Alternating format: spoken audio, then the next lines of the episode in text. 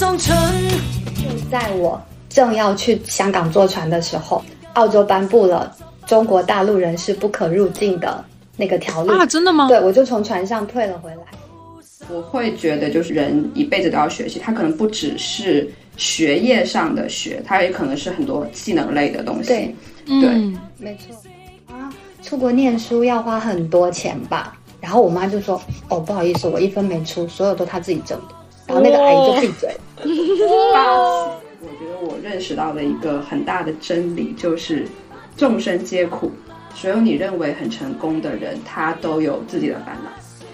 以世界的规律来讲的话，他不会给你你无法处理的难题。那只要你做过的东西，它一定是有道理。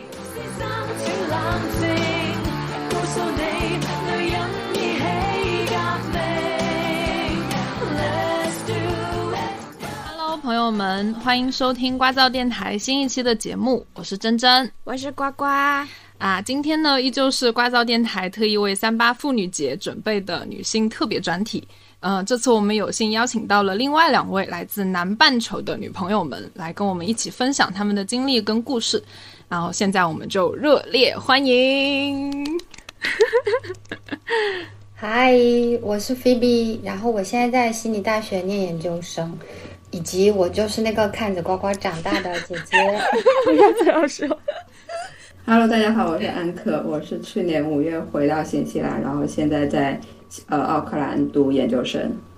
好的，嗯，然后呃，我对菲比其实是有。就是有交往过一段，是交往过什么？你在说什么？不是，我有认识菲比一段时间，对，然后也是通过呱呱认识的，然后我们有一起去看展览啊，办活动啊，然后菲比在我的印象里面一直都是一个很有女性力量的女生朋友，然后安可呢，因为是呱呱的前同事，对，然后。今天也是初次会面呢，就是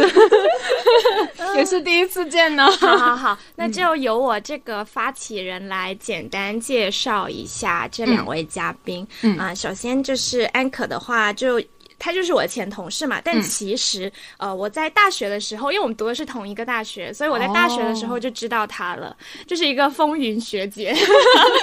就是我读大学的那个时间段是，诶，公众号刚刚开始的时候，嗯，然后当时呢，其实知道他是因为一个办的还挺不错的一个个人公众号，然后对，然后那个公众号里面就是会有很多游记啊，或者是一些探店，然后还跟过他的文章去打过几次卡。觉得质量非常的不。不错，哇哦！哦，原来渊源这么这么久。对，然后其实那个时候我们是不太认识，但是我们是有共同的朋友的。嗯，然后后面就是在 B 十，就是呃，又跟菲比有一点点关系，就是我们后来在 B 十，就是也是有打过照面什么，但其实正式认识的话，就是在呃，我现在这个工作，呃，他成为了我的同事，然后我们在一个同一个小组一起工作，然后就成为了呃，成为不错的朋友这样子。对，哇哦，我们好像加过微。但一句话都没有说过。对对对对对，真的吗？因为那个时候我们分别在两个创意工作室担任呃编辑这样子的岗位，所以就是我们可能一直以来都在从事类似的工作。那也就是说，我跟你做同事的那个阶段，对他其实是那个公众号叫什么？我有点忘了，他是主编。啊，我我有点忘了，我们我们就是反正同一时期的，嗯，然后在我看来呢，安可他就是那种工作跟生活非常平衡的人，嗯，就是假期都在玩，就是路上，或者是有的时候周末都可能会去呃别的地方玩啊什么的，然后很热爱户外，整个人看起来，或者是他整个人的状态也好，或者是给你的感觉也好，就是是非常。原生态的人就不搞那些虚的，可能是跟大自然接触久了吧。嗯，对对对。然后菲比呢，话就 话就很多了，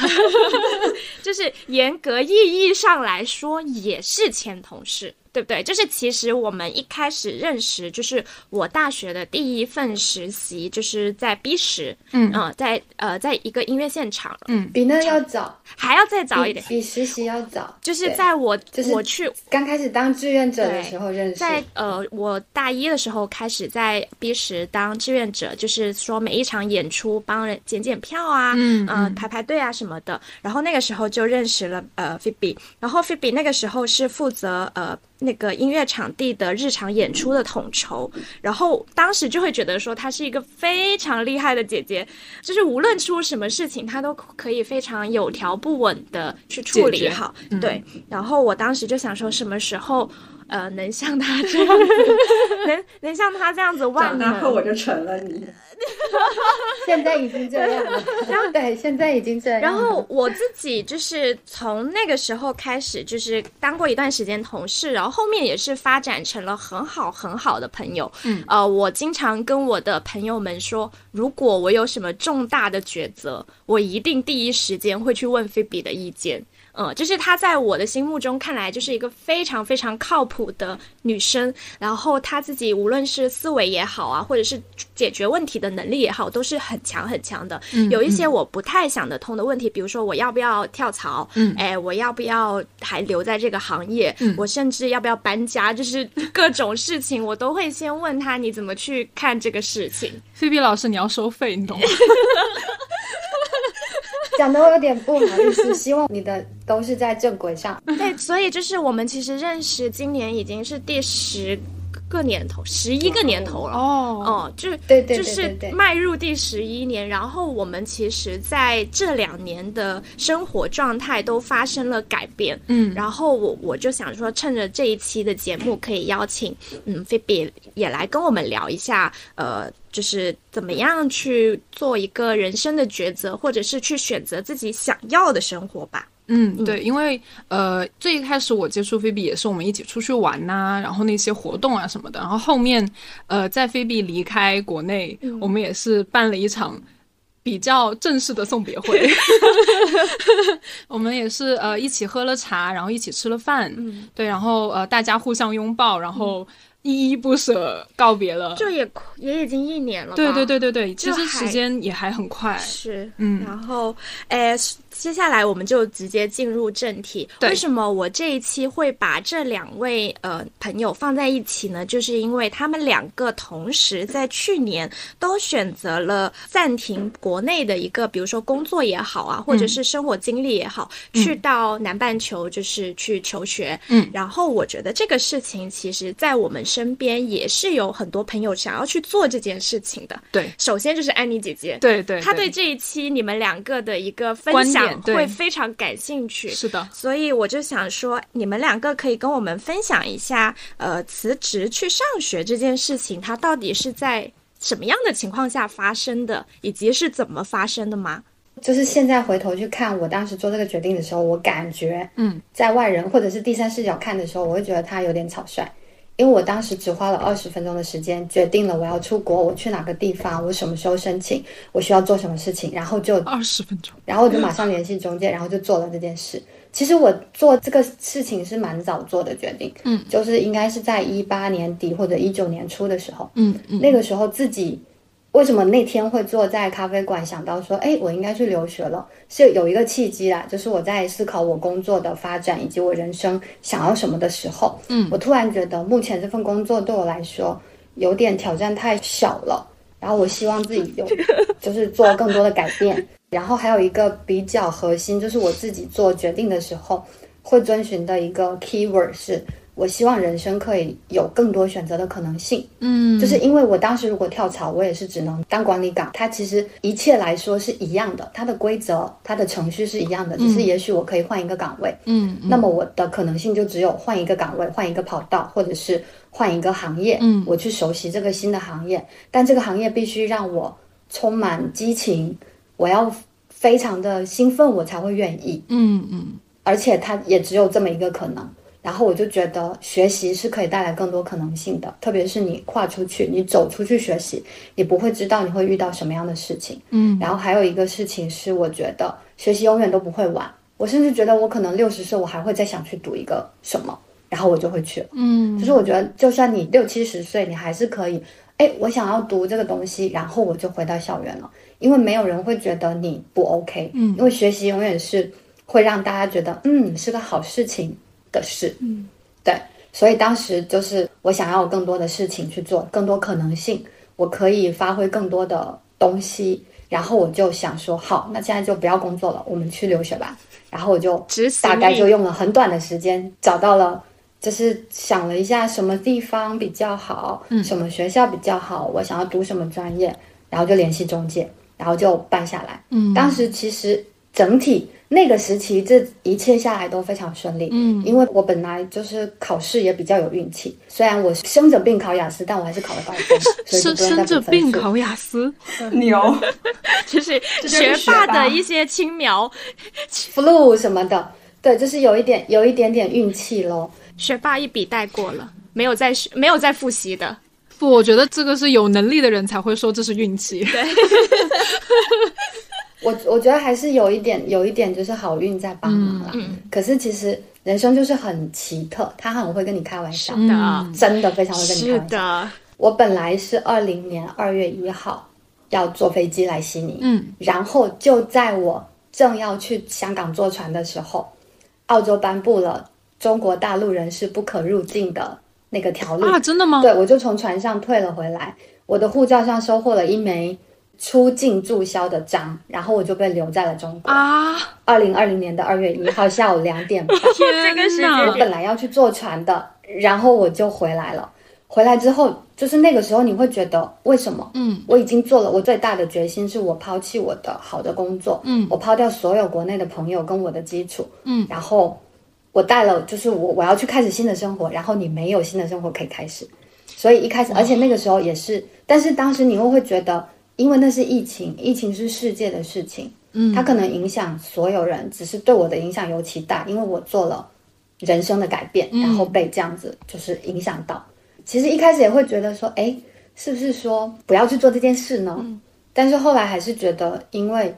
呃这个事情它。不是只针对你，嗯，我就一直留在国内等消息嘛，等澳洲开那个国境嘛，嗯，然后，但是其实那两年的时间，应该有两年，有两年，有两年，大概有两年半的时间吧，其实我也没有荒废掉。只是我那两年半也做了很多别的事情，就是以一个非常比较自由 freelancer 的身份，嗯，我去做了很多我喜欢的作品，也有积累，然后也见识了更多的事情，也是我喜欢的领域，但是是我以前完全没有投入过，只是我我以前可能只是作为一个观看者，嗯，但是后面我成为了里面的核心，就做了一些项目啊什么的，然后就会觉得说，哎，其实可能。人生有他自己的走向啦，就是，嗯，对，就是目前，就是可能你那个时候会遇到这样的事，但后面你还是会发现，只要你只要你知道自己想要什么，你会去做的话，你会觉得其实没有停下来也不叫做荒废，因为我多了更多的事情，我不是说什么事都没去做，嗯，而是我多了更多的机会，我看到了更多的，哎，我好像可以试试这件事哦，然后我就去拿起来试了一下，然后就真的是好玩。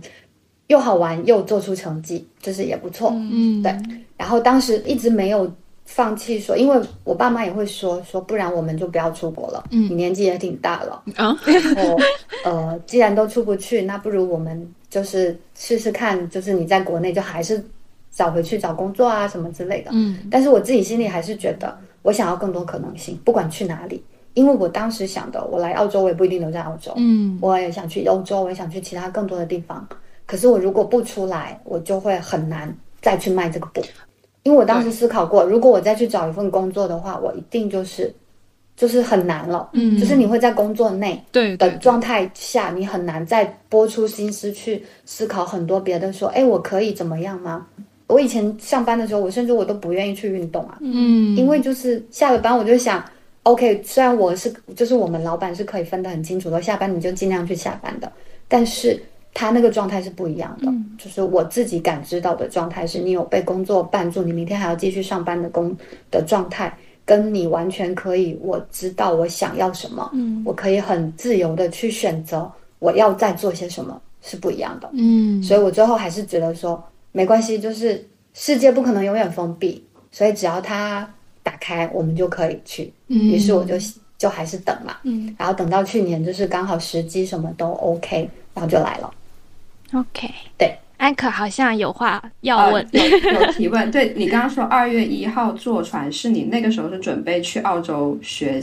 学习吗？对对对对，就是我本来是二零年的二月一号就要，因为他是二月底开学嘛，嗯，然后而且我那个二月一号还是改过机票的，嗯，就是本来是没有疫情的话，就我可能是会什么二月中啊，就是过完年才来嘛。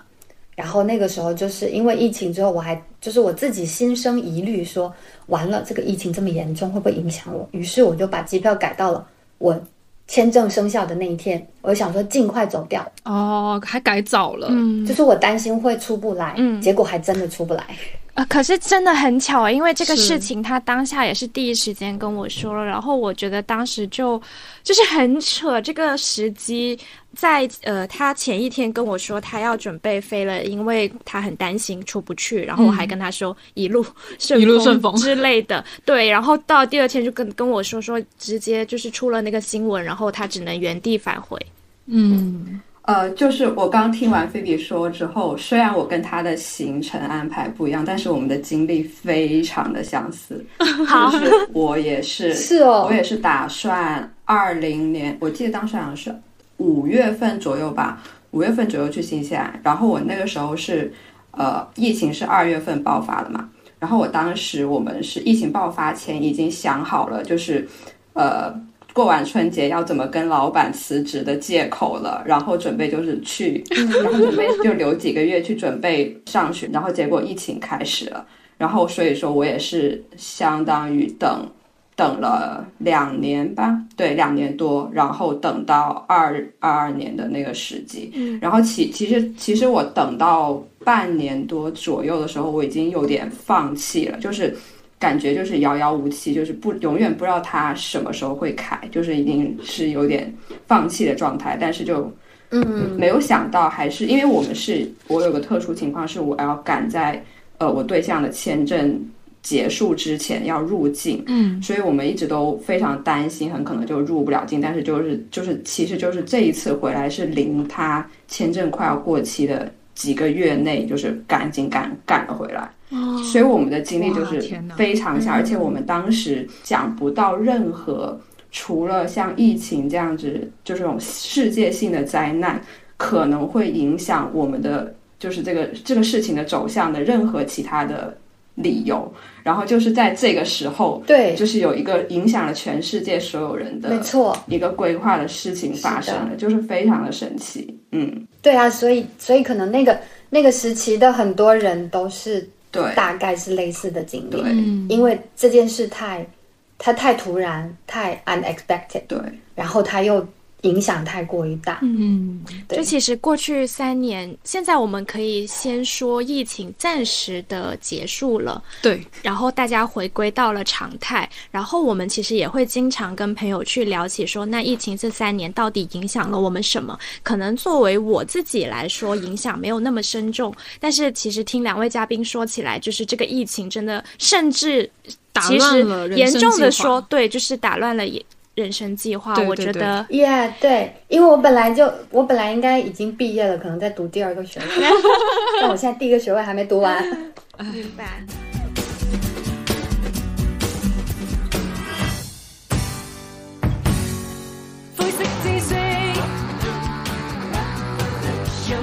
那我就顺着你们的话想问下去，就是为什么你们会选择？澳洲，然后或者是选择新西兰这样子的国家，因为好像呃，我身边的朋友就是呃也有，但是不是特别的热门，可能更多的是欧洲或者是美国，对对对对。然后也想听听，是不是因为比如说正好处在这个不已经是工作过一段时间，然后你再次去留学的话，呃，澳洲是一个比较好的选择，或者是怎么样的？也想听听两位嘉宾的分享。嗯。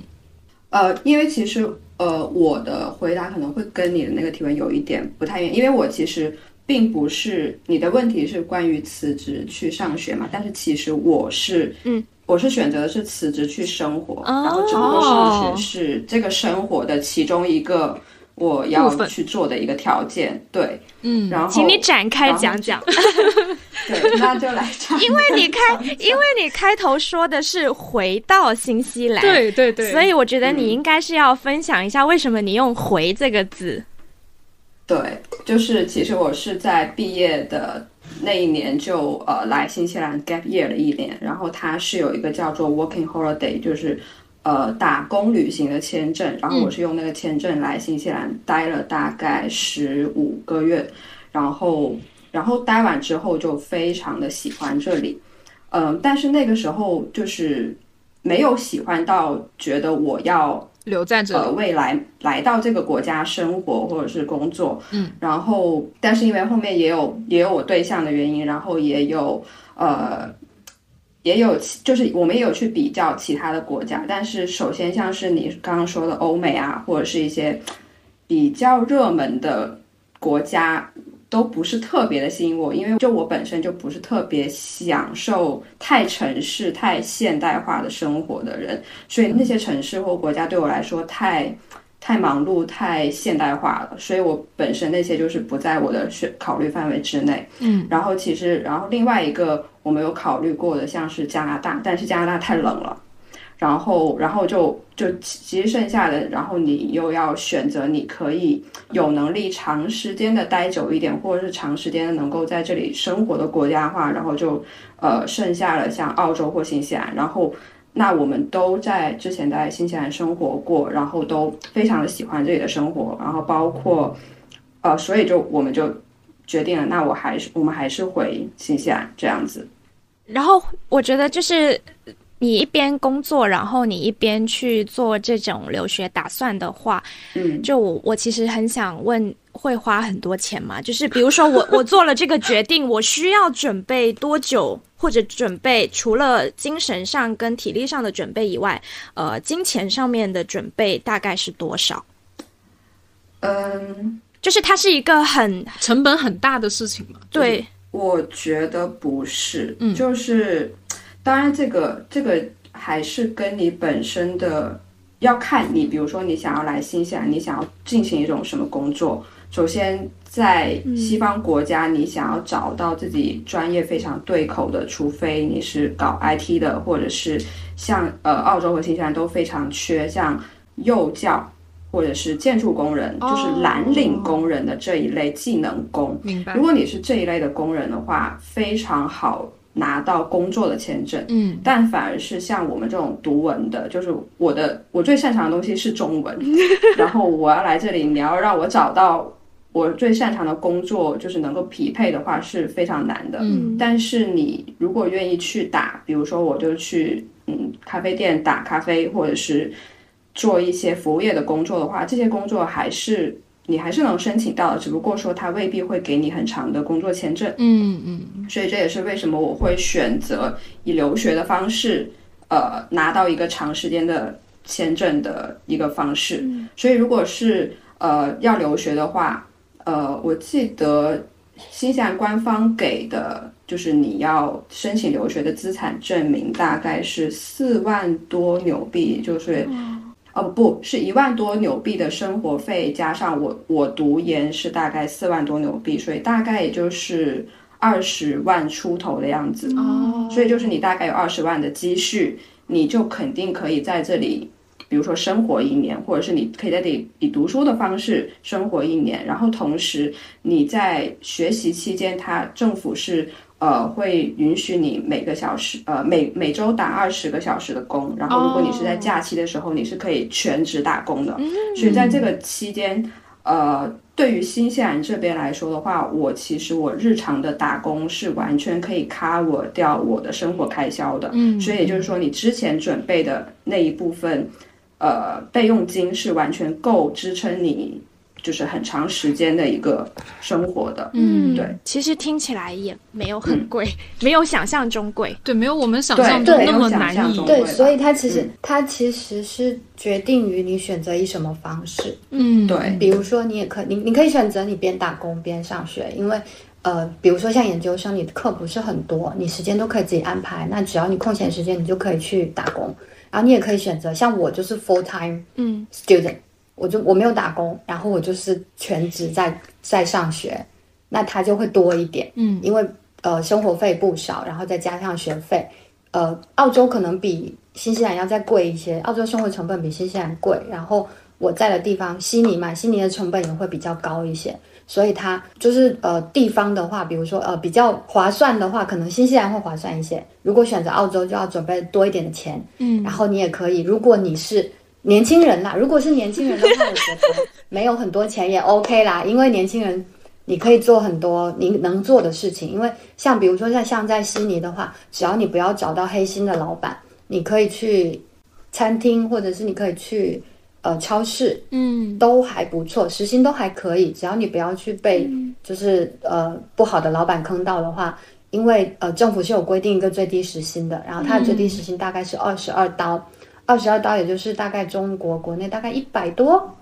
这样子一百块左右，对，那其实时薪对最低时薪低了，对，就是所以你你如果有选择你要打工的话，你是可以，就像 Anchor，它是可以 cover 掉他的生活支出啊、租房啊这些的，嗯，那么你只需要有一笔，就是你你你原本的那个积蓄，它可能不需要太用到，可能就紧急情况才需要用这样子，所以它不会到很难呐，只要你愿意做，对啊，你还是要下这个决定，对对对，因为如果你要边打工边上学，其实。还是会有一点辛苦，说实话。所以我刚刚说年轻人嘛，像我的话，我是没有办法的。我已经我是思考过的，我是没有办法去做任何跟体力相关的工作的。嗯，所以我当时是准备了足够的钱，让我可以不要打工，我也可以。过得还不错，重点学费什么都 OK，对，所以我我自己准备了非常够的钱。我觉得，我觉得是就是总结下来，其实钱不能解决所有问题，但它起码可以解决大部分的问题。嗯嗯，对，它能它能保证你的基础嘛？就是因为像我当时，就是我可以我可以花二十分钟就决定，就是因为我有积蓄，我可以就是走掉。还来还来，姐妹们搞钱很重要啊。对对，然后我我当时为什么选选澳洲？其实比较多还是跟气候相关。嗯，因为其实我蛮喜欢英国的，就是我我也是文科嘛。然后我觉得文，比如说文科，你要做艺术，或者你想要做一些比较跟这些类型相关的事情，科研啊什么的这些的东西，我觉得还是欧洲的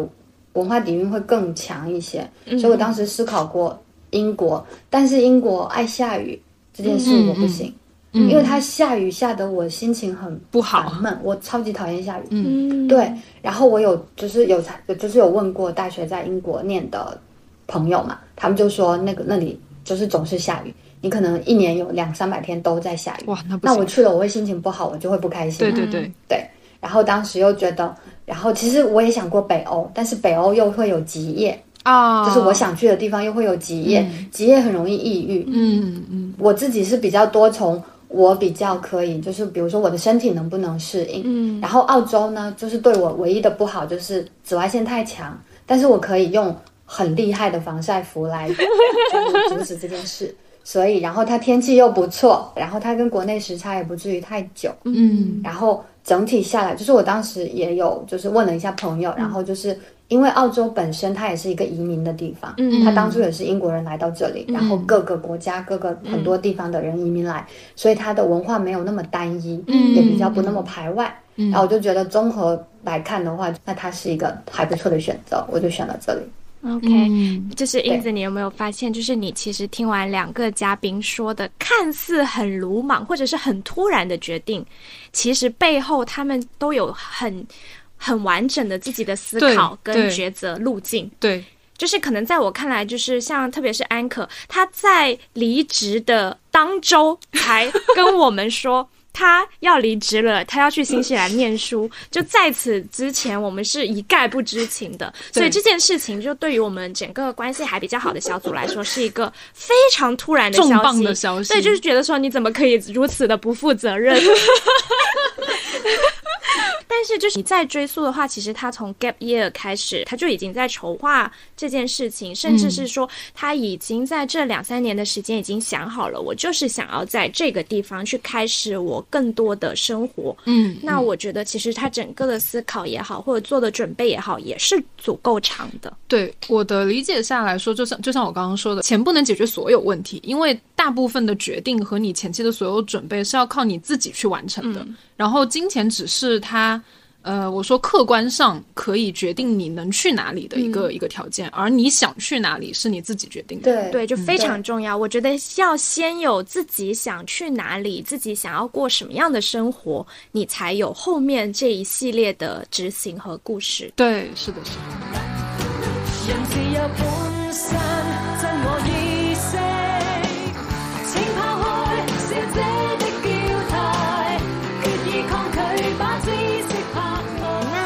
我来替安妮姐姐问这个问题吧，就是呃，如果啊，替听众问吧，就如果有想要 gap year 的想法，或者是游学的想法，嗯，那安可会提，就是有有什么建议可以提供吗？嗯，如果呃，我会推荐，就是可以考虑。呃，新西兰跟澳洲，然后特别是如果你的 gap year 的目的地是海外，并且同时你希望它不只是呃一个短期的观光，然后你还想要更深入的体验当地生活的话，working holiday 是个非常好的选择，因为它它有一年到一年三个月之久的，可以同时满足你旅行和打工的。签证的条件，嗯，而且它的申请也相对简单，就是虽然说它的名额有限制，需要碰一些运气去抽，但是如果你一旦抽中的话，它的条件非常的简单，就是相比其他的，就是你在其他的欧美国家或西方国家，你想要留下来工作，你必须有，比如说雇主的担保，或者是你是。你有足够的技能可以留在这里，他会给你一个工作的签证，但其他方式是非常难拿到能在西方国家工作的机会的。但是这种工工作签证它可以，然后它只有一些呃简单的硬性条件，比如说你是需要满足十八到三十岁，我记得澳洲好像是到三十五岁，我不确定，我可以再查一下。然后，然后你只需要是三年制的全日制的高中本科或者是。大专以上的学历，你就可以申请哦。然后还有对，还有一个稍微有一点点门槛的是，它有一个雅思分数的要求是五点五分。但是基本上，如果你有考过大四，基本上准备一下都没有问题。嗯，对。然后它对资金的门槛也非常低，大概是。四千多刀的纽币，也就是两万多块钱人民币，嗯，你就可以过来了，就你就可以申请。对，所以我会觉得，呃，如果你是想要体在你的人生中有一段西方的生活或者是旅行的经体验，然后你希望它是一个时间超长、稍微长一点的话，我觉得这两个是非常好的选择。以及这两个国家，它因为它有大量的移民，所以他们的文化非常的多元。我觉得相比 说一个打一个地地图炮，就是相比欧美国家对于亚洲人的歧视会明显的会少非常的多，以及这两个国家的风光非常的非常的美。嗯，就虽然说它的整体的国土面积不是特别的大，但是在非常小的国土面积内，你可以看到基本上，呃，从从亚热带到。可能温带或者是冰川啊、森林啊这些沙漠啊、海洋，你都能够看到，就是会会会有一个非常丰富的自然景观。对，是的，每天都在看安可给我们发来自南半球的美美景，真的很漂亮，超级漂亮。我们要不这期的封面就有请安可提供一下，可以 吗？然后我觉得这个建议还是非常实用的，是的，是的，而且很实际。嗯，然后身边其实也有朋友通过 Working Holiday 给我给了我们很好的反馈。对，是的，我觉得可以抓住这个机会去体验一下。嗯。嗯。好的，所以就是，嗯，我还想问，就是两位嘉宾，就是在比如说，其实听你们说起来，你们对于自我的成长，或者是呃自己的人生，都有一个很强的主观性，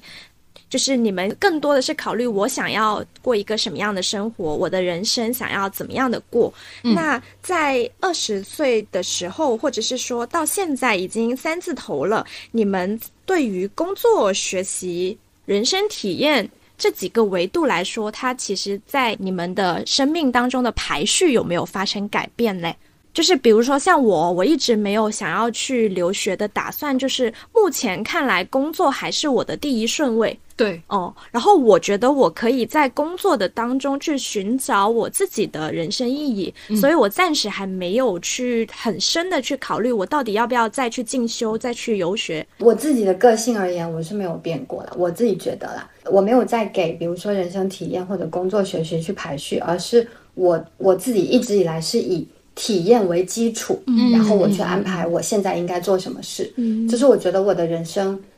呃，我想我我目前的阶段，比如说在不同的时候，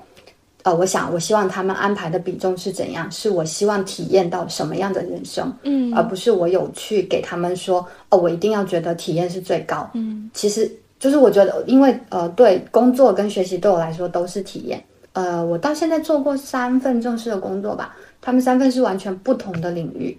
就是因为我觉得工作所有的核心是一致的，嗯，但是。我想要体验一下这个领域里的事情，于是我就去了这个领域。然后我在换工作的时候，我又觉得，哦，我不想要被困在以前的样子。可是其实核心是一样的，做的事情道理是百通的。嗯，于是我就又跳到另一个领域去。所以就是我，我可能在完全出国，这样比如说我现在的重心是学习，我以前可能也很多的，我的重心是在工作上。嗯，那是因为我觉得我那个时刻的人生，我想要体验更多的是工作带给我的成就感。工作可以让我，呃，非常自由。就是我出门，我想要坐头等舱，我就可以坐头等舱，因为它可以带给我这些事情。嗯，对，所以于是我就觉得，好，我现在的人生体验可以以这部分来作为我的人生体验。那现在在学习的话，像，呃，我我来学习的时候就打定主意，说我其实不需要去打工，嗯，因为我想要好好去学习。嗯，对。嗯嗯，我跟菲比在后，就是菲比已经去留学之后，好像有一次，我不记得是什么偶然的机会，我们俩有在微信好像聊，就有一天下午有聊过一会儿会儿。对，然后菲比有跟我说到说，学术真的不是谁都能做的。哦，真的，真的就是真的。当时好像你应该已经去了有半年多，我印象里面。我应该是在赶期末 due，然后就会发现，天哪，学术不是人人都能搞的这种。对对对，然后。这个感觉就跟当时还在国内我接触菲比的时候感觉非常不一样。就是工作有什么难的？对对对。然后，然后就是也会有学霸头疼的课题。对对对对。因为他最近也是有跟我说，呃，就是说，天呐，这个 due 太赶了，也太难了吧！每天要写好多东西哦，就是读书真的很不容易。对，读书真的不容易。然后我就觉得说，其实就是不同的人生体验嘛。嗯，而且其实。呃，菲比应该是从一个就是输出的状态转入为了输入的状态，就是你其实是在为自己的吸收做做足了准备之后，然后决定出国留学。就是你自己的，其实你你的选择，包括出不出国、读不读书、打不打工，其实我觉得这个东西跟你年纪没有什么太大的关系。对，对对对，就是现阶段我想要。这么做有那么一点点啦，就是跟年纪有那么一点点相关，是因为我的体力真的不能打工了，是这一点。那那就那就让年轻的安可来年轻一点，年轻年轻一点也没有很多。好的，嗯，我觉得我跟菲比还有一点不一样，就是我觉得我是把就是呃人生体验，或者说把它说成是。工作跟学习以外的生活，把它定义成这样子。呃，我是工作和学习以外的生活，以及跟工作跟学习分得非常清楚的那种人。就是，然后我二十岁跟三十岁，我刚想了一下，我的排序都是，呃，人生体验大于学习大于工作。嗯，但是我的状态是完全不太一样的。嗯，就是。呃，二十岁的时候就是非常年轻，然后非常的，呃，想要去疯，能吃苦，体验一些新的东西，而且那时候会比较比较自负，就是觉得啊老老娘二十多岁干什么不行，然后就觉得自己哦自己自己自己自己可以去做很多事情，但是其实你当你有这样的一个想法的时候，你其实那个时候并不知道自己可以可以做什么。然后等到三十岁的时候，你好像已经知道了一些我自己可以做什么，然后我自己哪些事情可以做的比较好。然后这个时候的我的人生体验好像不会像原来年轻的时候那么的发散，可能会更沉淀下来，会是集中在某一些某一些领域，是我自己特别想要去精进或者是嗯优化的话，或或者说我会愿意让这个东西占用我更多的时间。嗯嗯，然后，但是并不是代表，呃，工作跟学习对我来说不重要。相反，我觉得他们对我来说也很重要。就是学习，首先学习，我觉得它是一个比较广泛的概念。就是我会觉得，就是人一辈子都要学习，它可能不只是学业上的学，它也可能是很多技能类的东西。对，对，没错。就你生活也每天都在学东西，对，是的。然后工作的话，就是不工作哪里来的钱？是不是？不工作怎么活？对，我记得，我记得当时我们还在一起工作的时候，就是我们有一次开小组会，就是我们 leader 就有让我们排序说，呃，啊，不是排序，他当时问我们说，工作对你来说意味着什么？然后我记得我当时就是说，工作就是为了让我更好的生活。嗯，然后而且就是其实我觉得从工作中能够获得的那种认同感或者是成就感，是其他东西都没有办法替代的。就是它是没有办法从生活体验或者是学习体验呃替代，而且更容易。对，学霸刚刚说更容易。确实，这点我很认同。就是这个成就感，是因为对我来说，工作能得来的成就感真的太容易了。这就是为什么我之前我上学期来的时候会觉得会发出学术不好搞的这个 呐喊，你知道？因为我以前的成就感真的来的太容易了。嗯，你会有来自老板、来自同事的认同，然后再加上你把 project 做得非常完美，你自己看到它在那里，你就知道，OK，我就是这么强，我就是非常快乐。嗯，可是你写作业，你写出去，我不知道老师给你几分，而且你甚至不知道是哪个老师给你分，你就想说什么？我明明觉得我写的很好啊，我雅思考的也超好啊。然后我去 Learning Hub 给老师看，那个 Learning Hub 老师说，嗯，excellent，写的非常好。然后老师给你的评语 excellent，分数平平无奇。你就想说，嗯，这怎么对？跟你说 great work，然后给你一个 B 加。对对对对对对，是的，他就是这里的老师都这样啊，就是告诉你说。You have an excellent work 什么的，然后给你的分数就是不太高，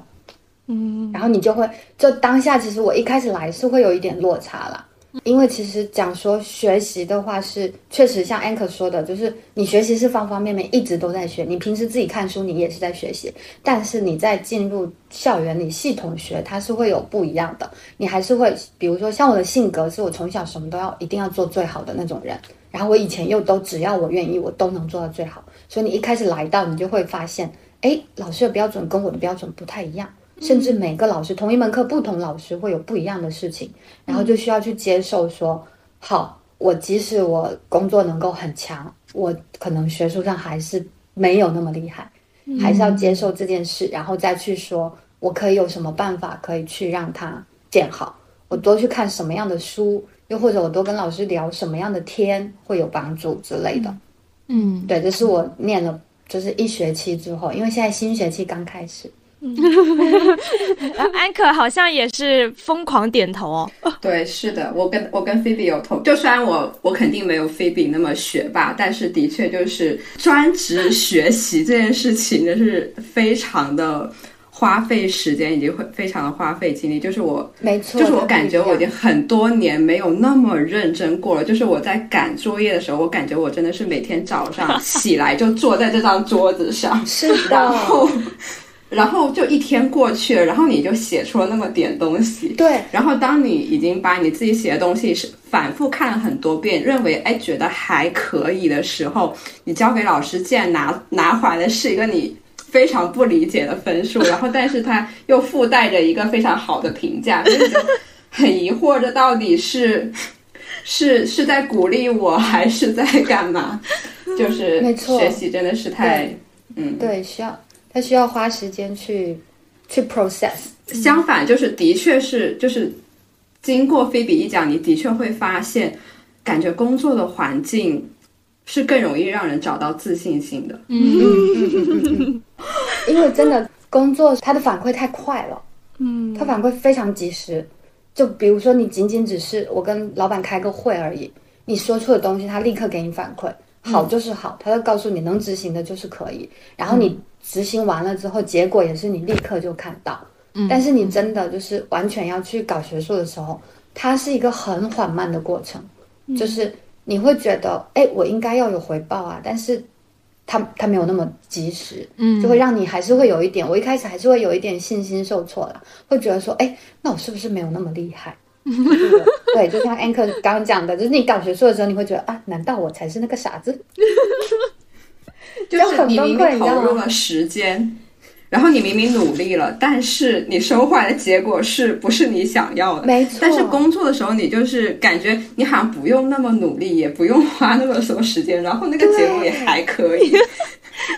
什么凡尔赛的话？为什么还是这样？我我觉得还有一个可能性，是因为其实工作的时候你并不是一个人在工作，你毕竟是在一个大集体的前提下，就大家的目的都是在工作，然后你跟着大集体在一起做。呃，起码大家的前进方向是一致的，就是比如说公司老板都是为了赚钱嘛，嗯，对吧？大家都是为了把这个项目去做好嘛。那可能到你去做学术，你自己想要在自己的学术认知上或者有一些突破，然后想要去吸收的时候，就是完完全全需要。我觉得如果换下心来，对换算成工作，可能是需要你自己承担起一个项目的，就是从前从零到一。嗯，对，这个可能就我觉得是学术难做的原因。那就是你们在国外念书的时候，你们的同学们的相处方式，或者是他们会说：“哎，你是多大的啊？”或者是 对，就是会被发现自己不是二十岁吗？如果我没有告诉他们，没有人会发现。对，就是我的同学都觉得我跟他们一模一样。嗯，然后他们每就是每一个人知道我的年纪之后，都觉得哇天哪，怎么可能？以及就是。这这有一个好处，就是我来这里收获很多迷妹，就是他们会觉得，就是我我有一个我有个同学就会讲说你是我唯一的姐，你会跟他讲说，就是他会觉得你的你的外表跟你的经历不是很，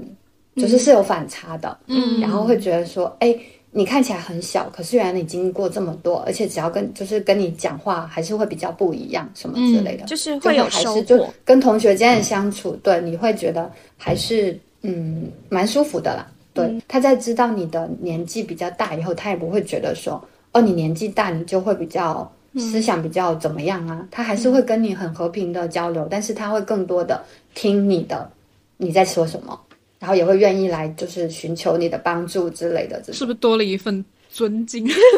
没有啦，我觉得就是可能大家都不是很 care 年纪这件事情，对吧？对国国外，我觉得是不太 care 年纪这件事，因为我上学期有一门课哦，我的同学他大概六十几岁，他儿子跟我一样大，然后他就说，然后他就对，然后他就说，他说他其实一直在学习，这已经是他不知道学的第几个 master 了，就他隔几年他就会觉得，哎，我想要再回学校，他就又回学校了，然后对，然后老师也不会觉得，对，老师也不会觉得说，哦，你年纪那么大了会怎样怎样怎样。就是完全没有这些事情，然后老师也不在乎你的年龄，然后比如说你去像像在这里，呃，你办很多事情，他可能都会看你的年纪，他会问你哪一年生的嘛，嗯，就完全不会说你讲出你的你出生的年份，跟国内的反馈是不同的，就国内可能有的人就会有一种就觉得哦，原来已经这么大了，你该怎么怎么怎么样了，但这里就是它就是个数字而已，就听完就没了，OK，对，所以这里会比较自在啦。对，而且我我来这边发现，其实国外对于特别是研究生的这个呃等级的学习，跟国内是感觉是完全不一样。国内就是好像你读完本科之后，我要马上考研，好像是为了，我不知道是为了什么，但好像就是一个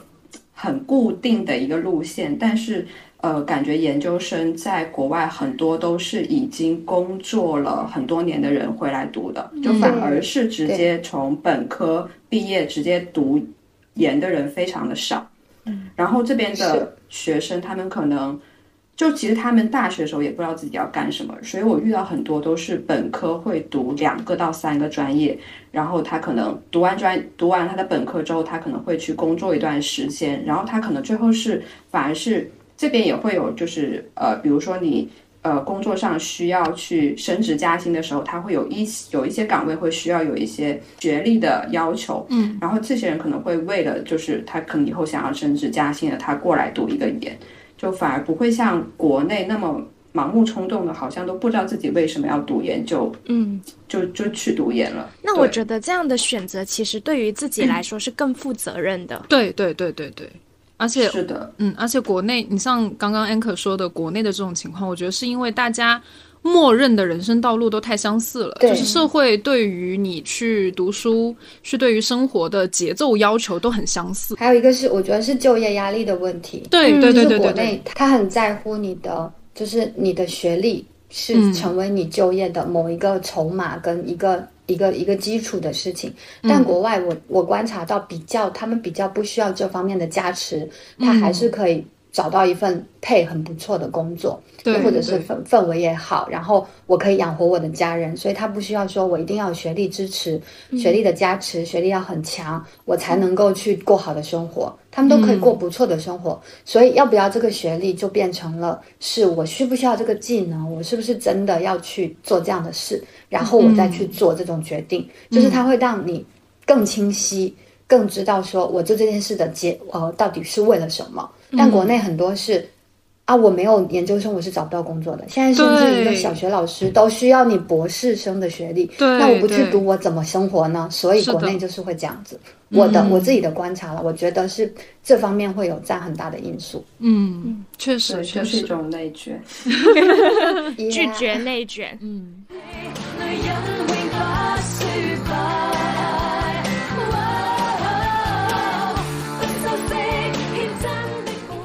我还想问，就是 其实上一期节目我也有问过另外两位女嘉宾同一个问题，就是你们有没有听过，就是什么年纪就该干什么样的事情？对。这种说法，那肯定啊，听到这耳朵长茧了，就是爸妈家长好像都会说，是不是？就感觉他们是不是上了什么家长的那些课？对，感觉社感觉社会也都在讲这样的事，但是。但是就是这件事对我来说没有丝毫的影响，因为我从小就是一个不喜欢被束缚跟不能有规矩的人，嗯，所以我一般这种的方式，我就是啊听了就过了，左耳进右耳出，哎，对对对，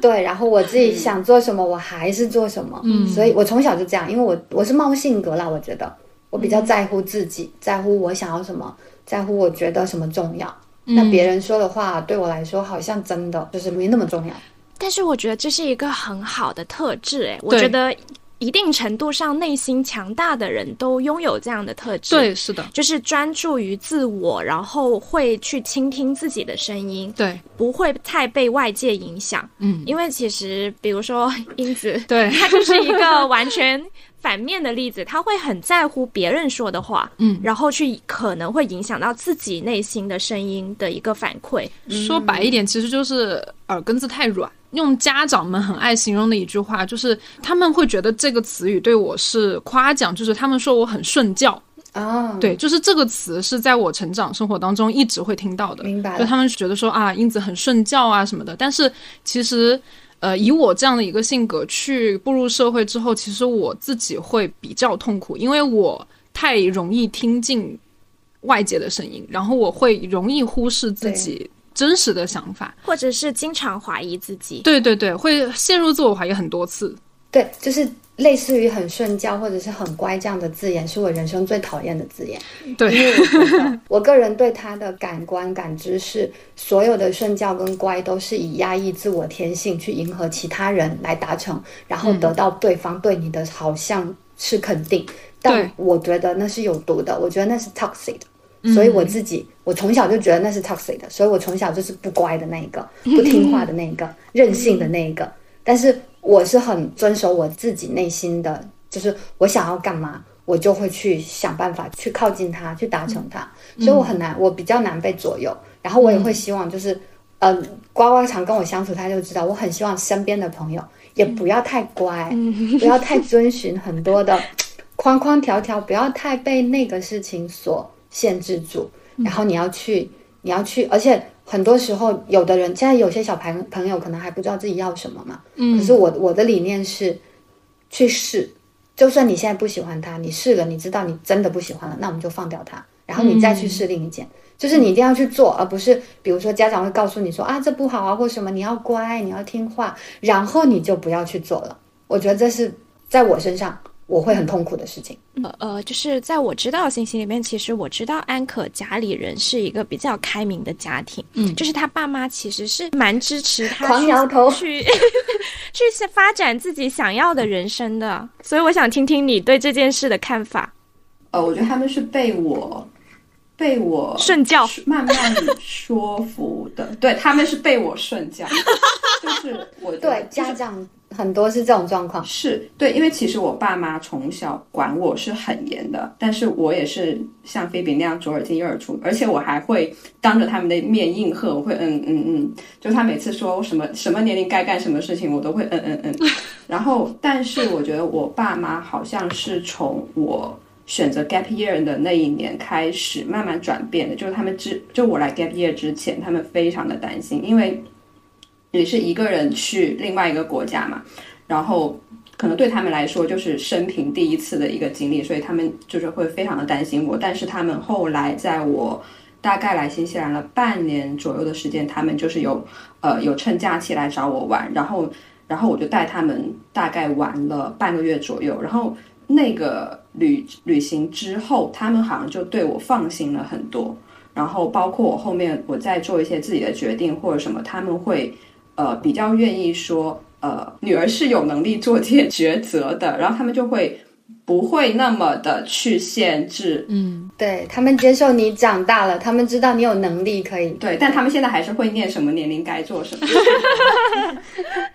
我觉得他那是他们没有办法，就是因为我也思考过，说为什么父母会有这种像的思考。可是我结合他们生长的年代，他们自己被如何带大，他们自己被自己的父母如何对待的时候，你会很可以理解说，因为在他们的世界跟认知里，也许那才是人生的正确的样，那才是人生该走的向。对，但是最少像我的父母现在也有点像，比如说可能被我顺教，又或者是他们已经接受了这个事实，是我是没有办法被管的，我是没有办法顺教的，于是他们会。反过来，可能我妈昨天还给我打电话，她说她现在很支持我留在外面。我希望留在外面，我希望有什么样的发展或者什么，她觉得她现在想了一下，她觉得很支持，就是她也渐渐接受了，说你长大了，你什么都能为自己负责，并且你都负责的还不错啊之类的这种，然后他就开始觉得说，哎，那其实你的思考可能比我还是会更世界化一些，看的会更多一些。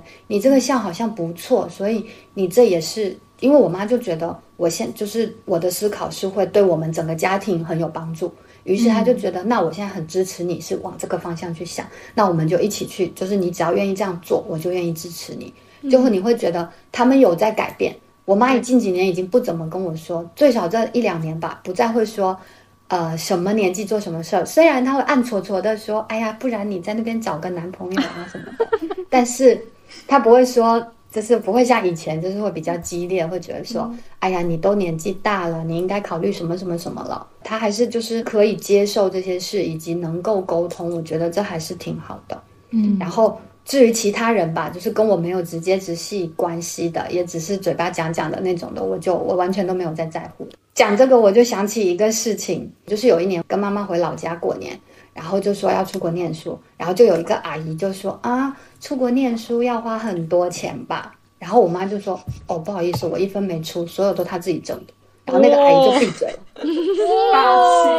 气，对，我当时心里非常开心，好因为我妈就是我，我是真的所有一分钱都我自己挣的。但是我妈是肯定我，而且在外人质疑的时候，她就是告诉你说我没有帮她，她又没有花家里钱，她想干嘛就干嘛呀。她会站在你这边，很爽。然后那个阿姨就立刻闭嘴，对，你会是开心的。嗯，对，就是我觉得，呃，一个人的观念其实不光是父母，包括我们自己都很难被语言，或者是很难被另外一个人说服，就他们只会相信自己相信的东西，然后他们成长的环境，他们看到的就是。他们相信的那一套，对对对。但是，所以说，就当我爸妈他们说这些话的时候，我都会放弃用语言的方式去说服他们。就是我觉得可能是你真的得去做到一些东西，让他们相信哦，原来这个事情是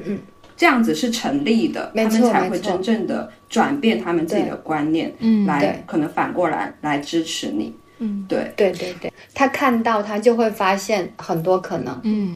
一方面你们也在学习，其实父母也在学习，对，就是学习怎么跟二十岁的你相处，学习怎么跟三十岁的你相处，所以大家都是在一个彼此交流跟彼此学习的过程。我觉得这个状态就蛮好的。嗯，而且其实这个状态下，你跟父母的对话跟相处是平等的。对，就是你们都是成年人，然后你们拥有成年人之间平等可以沟通的对话，对，那整个质量就会高很多。对对对，父母一旦不再把你当小孩子看之后，是的，我觉得沟通就会变得顺畅很多。嗯，他忘记了他是父母，这件事很难。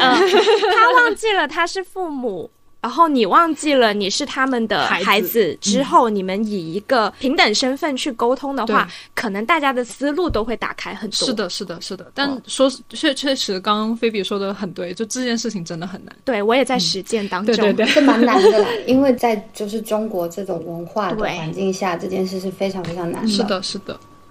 对，那你们有什么时候会意识到，或者经常意识不到自己到底几岁了吗？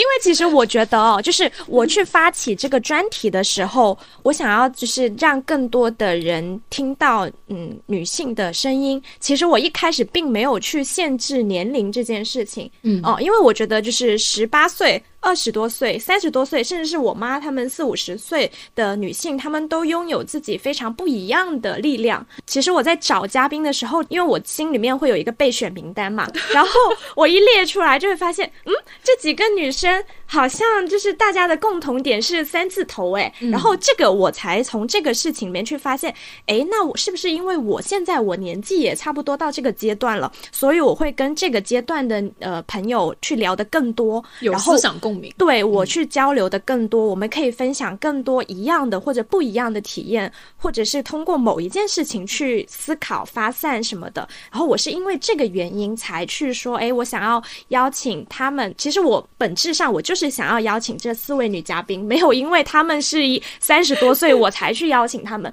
就是这个先后顺序我要先说明一下。嗯，对。但是就是其实，嗯，上一期节目也有跟其他的两位女生朋友有聊。过，大家其实不太在意年龄这件事情在自己身上到底是一个怎么样的定位的存在。嗯，但是实际上就是到了三十多岁，体能上面会有那么一些变化，一些自然规律无法对无法避免，对自然规律。所以我就想，呃，问一下你们，呃，你们是处于一个很清醒自己是跟二十多岁很不一样的状态，还是说我一直以来都是这样的状态？我觉得我是一直以来好像都是这个状态，就是因为好像本身我不太在乎过生日这个就这个节日，所以我好我感觉好像从二十五六岁之后的是就是年龄就没有特别的清晰，然后反而是因为我是。我是九三年嘛，我也是今年，因为刚好是二三，然后我就刚好是一个三十岁的临界点，然后也是前一阵子突然意识到，哦，今年好像已经三十了，已经到了那种。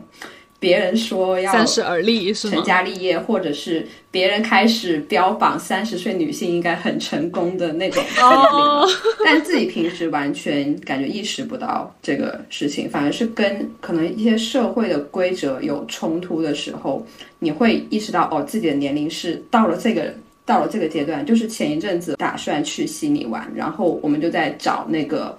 呃青旅。然后呢，就青悉尼的青旅其中有一条，我不知道是不是全世界的青旅都有一个呃共通的一个原则，就是他写了说三十五岁之后就不能入住青旅。好，然后我那一刻 真的那一刻想，天哪，还有五年。对，反正悉尼的青旅是这样，但是我没有研究过新西兰的。然后我也是那天看到这条规则的时候，我才突然间意识到，天哪，还有五年我都不能住青旅了。哎，这是我第一次知道还会有年龄限制，对我我也不知道哎。对我也不知道，我也是那天看到之后才惊了。哦，因为我跟安可就是，其实我们在之前在工作的时候，我们有短暂的聊过三十岁这这件事情。然后起因是什么呢？就是他大力的鼓吹我们要趁着三十岁之前去 参加新西兰的那个 Working Holiday，它也是有年龄限制的。对，哦对，Working Holiday 是有的，你们一定要趁早的去申请。所以我会感觉到年龄的状况，就是我不能干体力活。Working holiday 它几乎都是体力活，所以它是年轻人才能做。因为澳洲的 working holiday 也是要求，也是有年纪的，也是大概可能三十岁以下，又或者是二十九，反正类似这种。然后因为 working holiday 它能做的活儿就是什么农场，嗯，摘苹果什么之类的这些嘛，那它是确实比较需要靠体力。然后我自己。我比较多，就是在这种状况下，我会我会知道说，哦，原来我已经有年纪这么 这样。阿瓜记不记得之前我们聊旅行那一期，我邀请来的嘉宾橙子？我跟他认识的时候，他就是一个经常工作一段时间，然后就去 working holiday，然后他也是去了澳洲，然后就是刚刚菲比说的，在农场去摘苹果还是摘。橙子我不太记得了，然后对对对，对，然后他在那里面大概工作了半年多，然后剩下来的半年他去麦当劳打零工，然后但是这中间其实还有很多其他的故事，下次我们可以邀请他来讲。所以其实大家都没有很在意年纪这个事情，嗯，除非就是 OK 有明文规定，对，三十岁以上，对。对对，那我就不去了，老娘。我觉得我在这件事情上会没有任何感知，是因为我长相非常占便宜。我从小就长得很小，嗯，对。然后比如说像我高中就会被问，哎，你有没有初中？然后我大学都毕业了，人家还问我高考没？所以我常常就是我对自己的年龄认知永远都是，哎。我还很小哎，真的，我就是一直这样觉得，因为所有人看我就是外表长相都不觉得我年纪大，嗯，于是我就觉得，哦，那我还是可以做很多，在国内都不会有人异样的眼光看你。就比如说，也许如果我长得就是很像三十几岁，然后我在音乐节现场蹦来蹦去，你觉得人家会怎么？但是我不怎么会在国内遇到这样的事情，嗯，于是我就好像一直都没有觉得说，哎，我有年纪还是干嘛？就只有在我自己感觉到哦，我不能干体力活了，我站久了会累什么的之类的。然后其他就是像安克说的，就是你你必须报出你的数字的时候，你就知道哦，原来是这个数字了，这样子。而且我还有一个感受，我觉得有一句古话说的是对的，就相由心生。嗯，你内心强大的时候，你就是会长得年轻。对，就是我们这几位女嘉宾好像都是对对对这种都满足了这个条件。对对。虽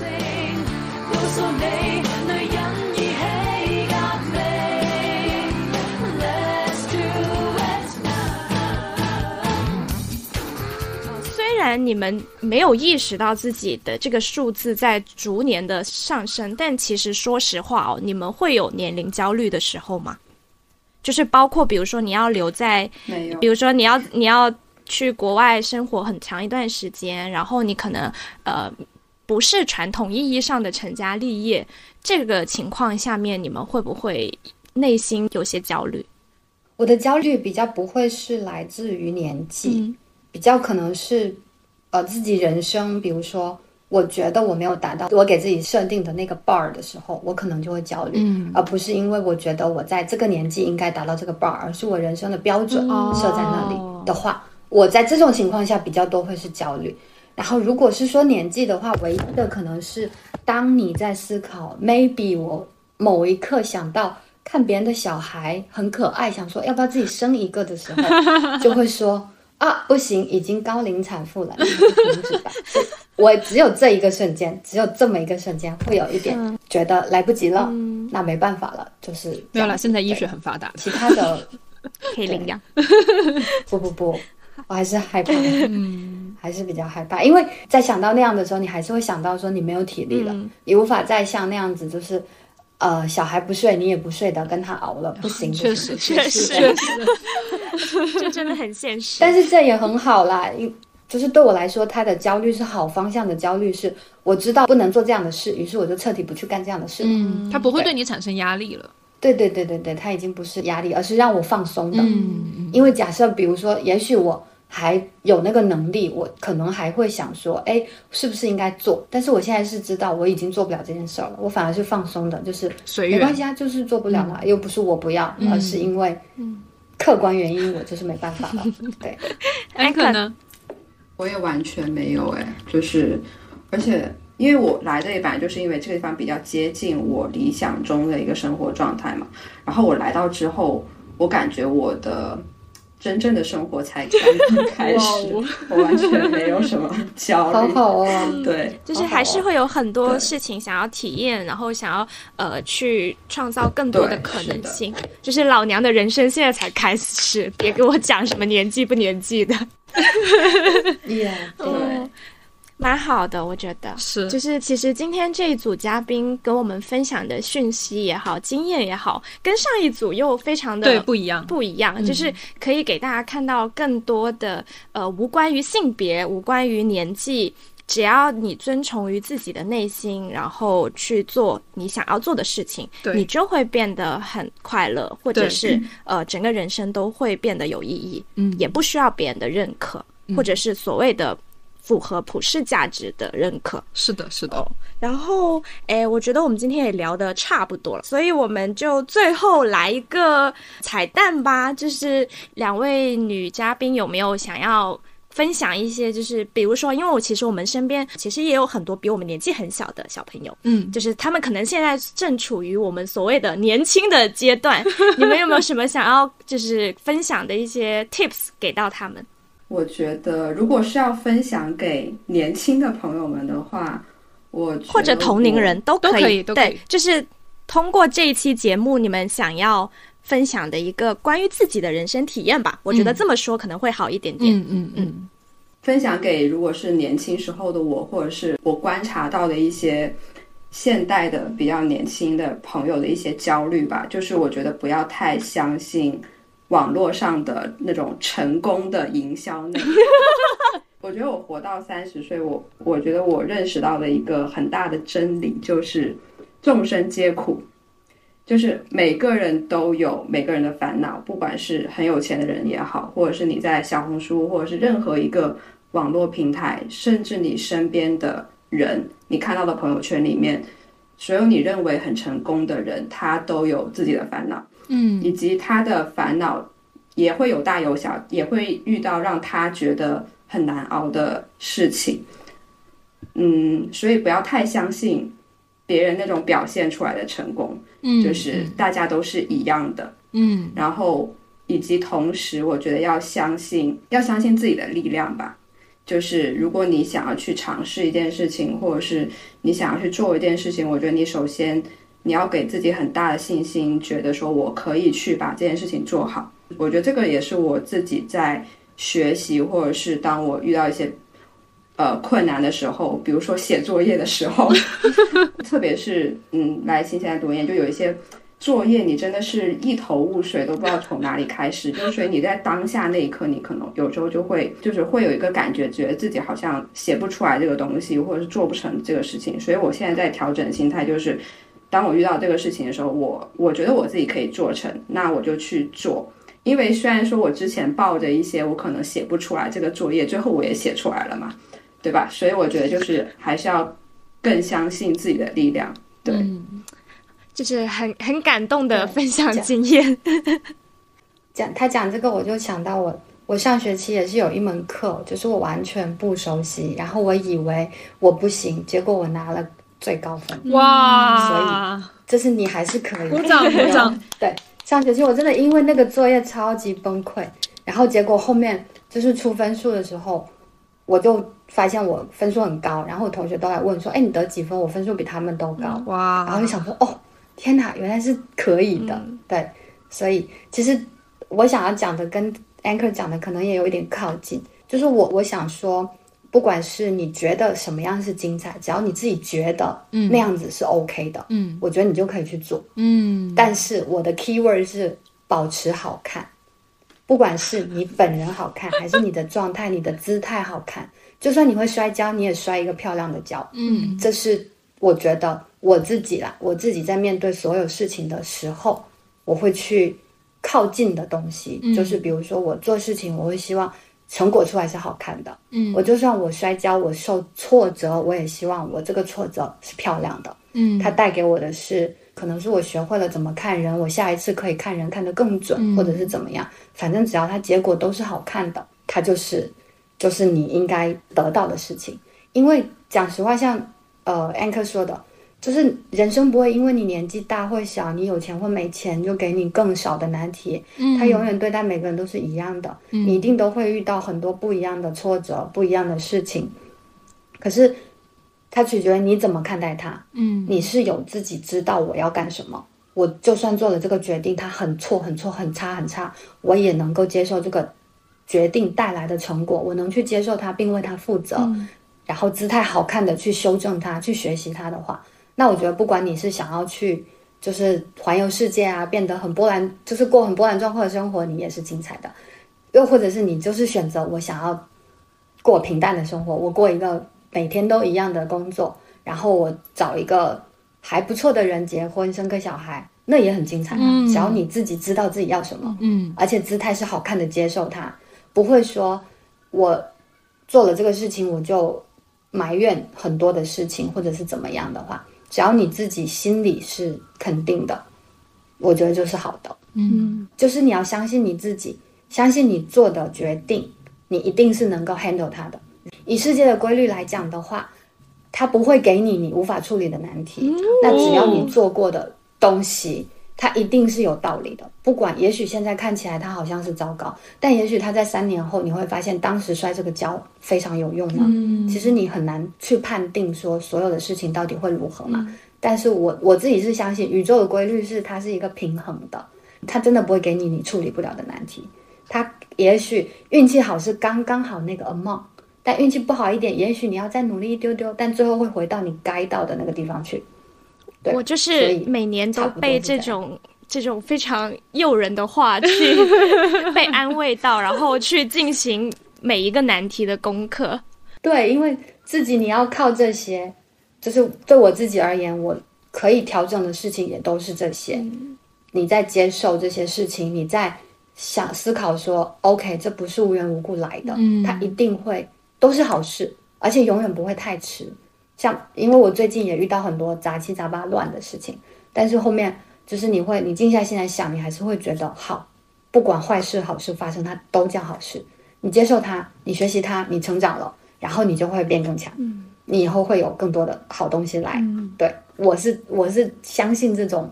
就是这种平衡啊，这种力量啊，这种东西的。嗯，对，就是其实每一次跟就是我身边的这种女性朋友聊。不同的话题的时候，我都可以很轻松的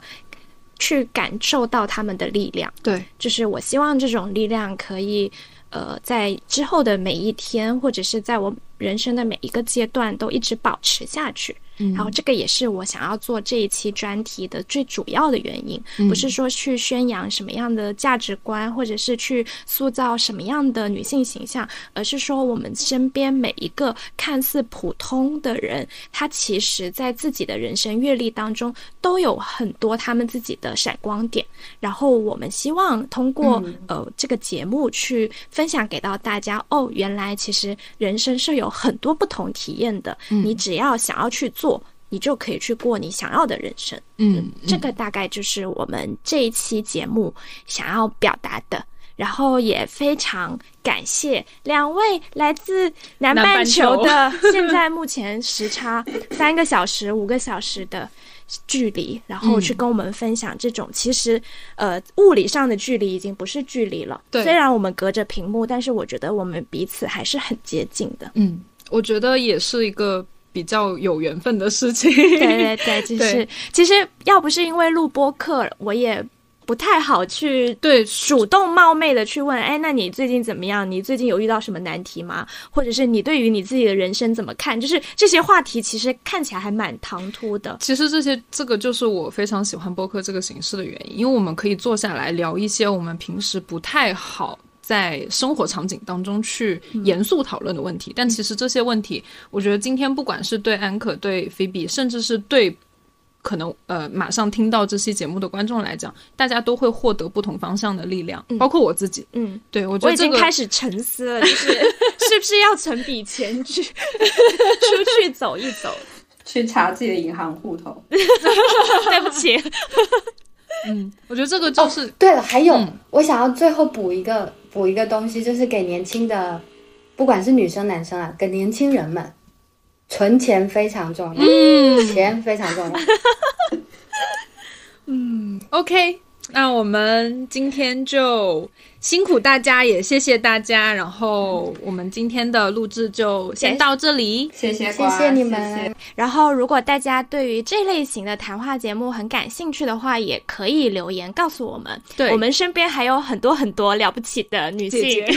姐姐妹妹都有。对，所以可以长期的去做这样子的专题形式。嗯嗯，好辛苦。希望下次有更合适的话题再邀请你们来。好呀，谢谢你们，拜拜，拜拜。